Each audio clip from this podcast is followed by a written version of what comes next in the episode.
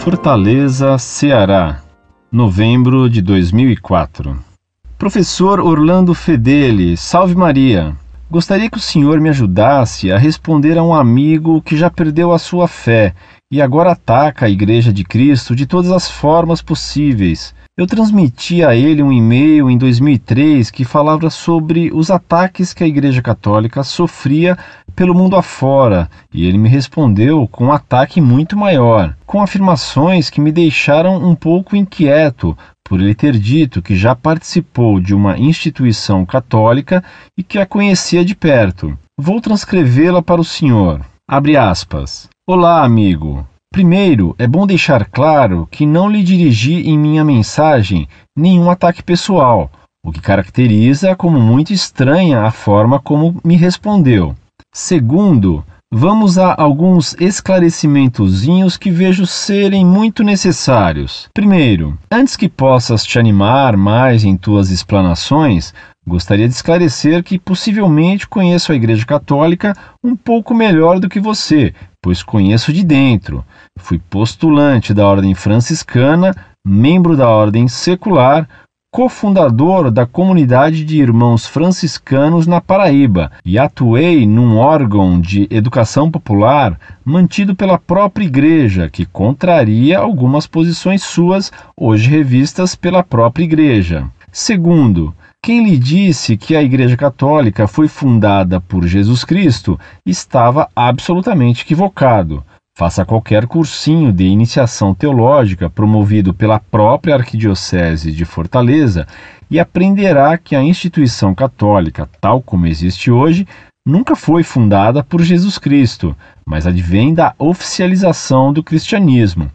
Pode ter bases em Cristo, mas não se pode acusá-lo de ter fundado. Terceiro, católico não deve criticar o dízimo do protestante, pois o sistema também é adotado pela Igreja. A diferença é que os católicos há séculos dão um jeitinho de se livrarem, mas agora já existem campanhas até públicas de dizimista católico. Quarto, você está redondamente equivocado sobre a situação econômica patrimonial da igreja e ainda vem ironizar com a venda de lugares sagrados. Há um patrimôniozinho que a igreja muito espertamente não inclui nesses relatórios oficiais.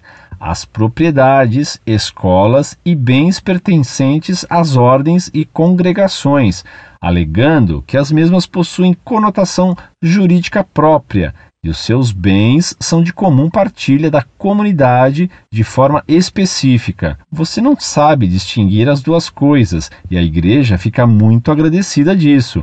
Torna-se mais fácil enganar.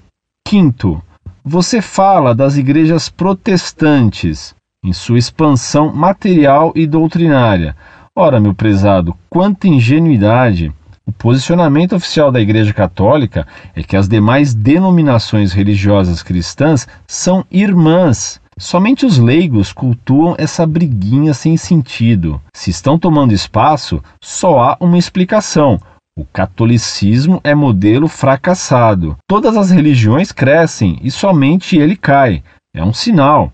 Sem contar que tiveram dois mil anos para consertar as coisas e somente agora vieram perdoar o Filho de Deus que afirmou que o Sol é que gira em torno da Terra. Sexto, Graças a Deus que a minha visão não se limita a nenhuma concepção institucional.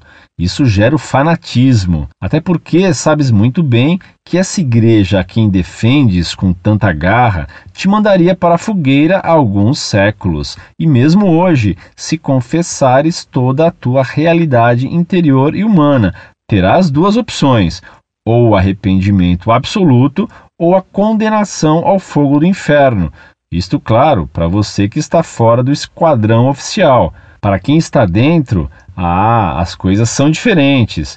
Até os padres pedófilos americanos que compravam rapazinhos para prostituírem tiveram sua proteção garantida pelo Vaticano.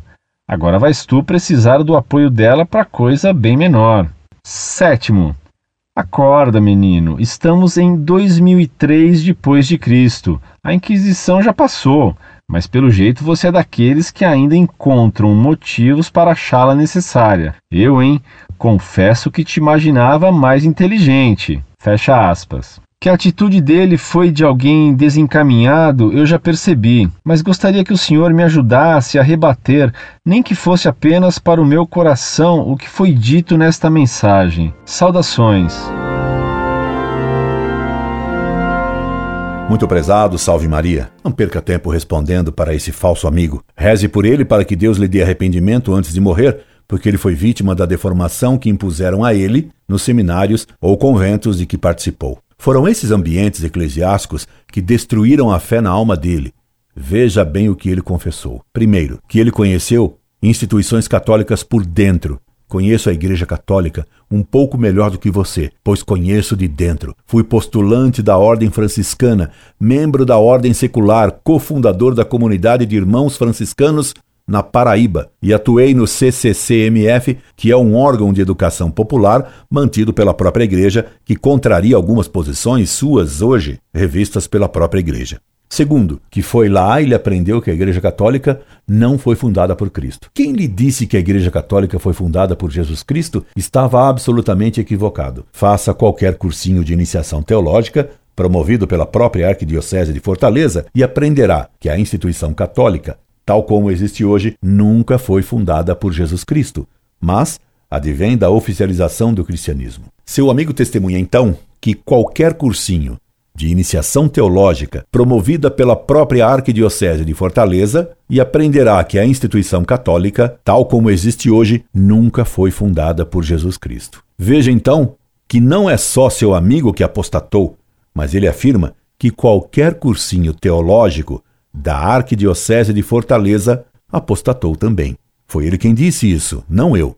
Mas eu também conheço cursos de teologia em São Paulo que ensinam coisas totalmente contrárias à fé. Quanto ao dízimo, veja na porta das igrejas como se dá importância a pagar o dízimo e como não se dá nenhuma importância aos dogmas da fé. Certas paróquias católicas, de fato, infelizmente estão tão protestantizadas que a elas cabem bem o provérbio crítico que se fazia às igrejolas protestantes: reze, pague e obedeça sobretudo pague. E foi depois do Vaticano II que se espalhou a heresia modernista de Loisy, de que Cristo não fundou a igreja, mas que o dízimo é importante para o verdadeiro cristão. Ele diz ainda que o posicionamento oficial da Igreja Católica é que as demais denominações religiosas cristãs são irmãs. Ora, foi o Vaticano II que pregou essa mentira doutrinária, e é uma desgraça que essa heresia se tenha espalhado pelas dioceses, seminários, conventos e paróquias. Sem dúvida, você tem razão em dizer que seu amigo apostatou, mas ele tem razão em dizer que quem o fez apostatar foram as coisas que ensinam hoje, depois do Vaticano II, nos seminários, nos conventos, nas paróquias e nas dioceses, praticamente em toda parte. Até parece então que estamos vivendo nos tempos de uma apostasia geral, nos tempos da grande apostasia. Razão tem João Paulo II e o cardeal Ratzinger em dizer que hoje há um cisma e uma apostasia silenciosa. Só tenho dúvidas que ela seja tão silenciosa. Se os tempos não forem abreviando, até os justos perecerão. Rezemos para que Deus abrevie este nosso tempo de apostasia, de cisma e de heresia. Incorde Jesus Semper, Orlando Fedeli.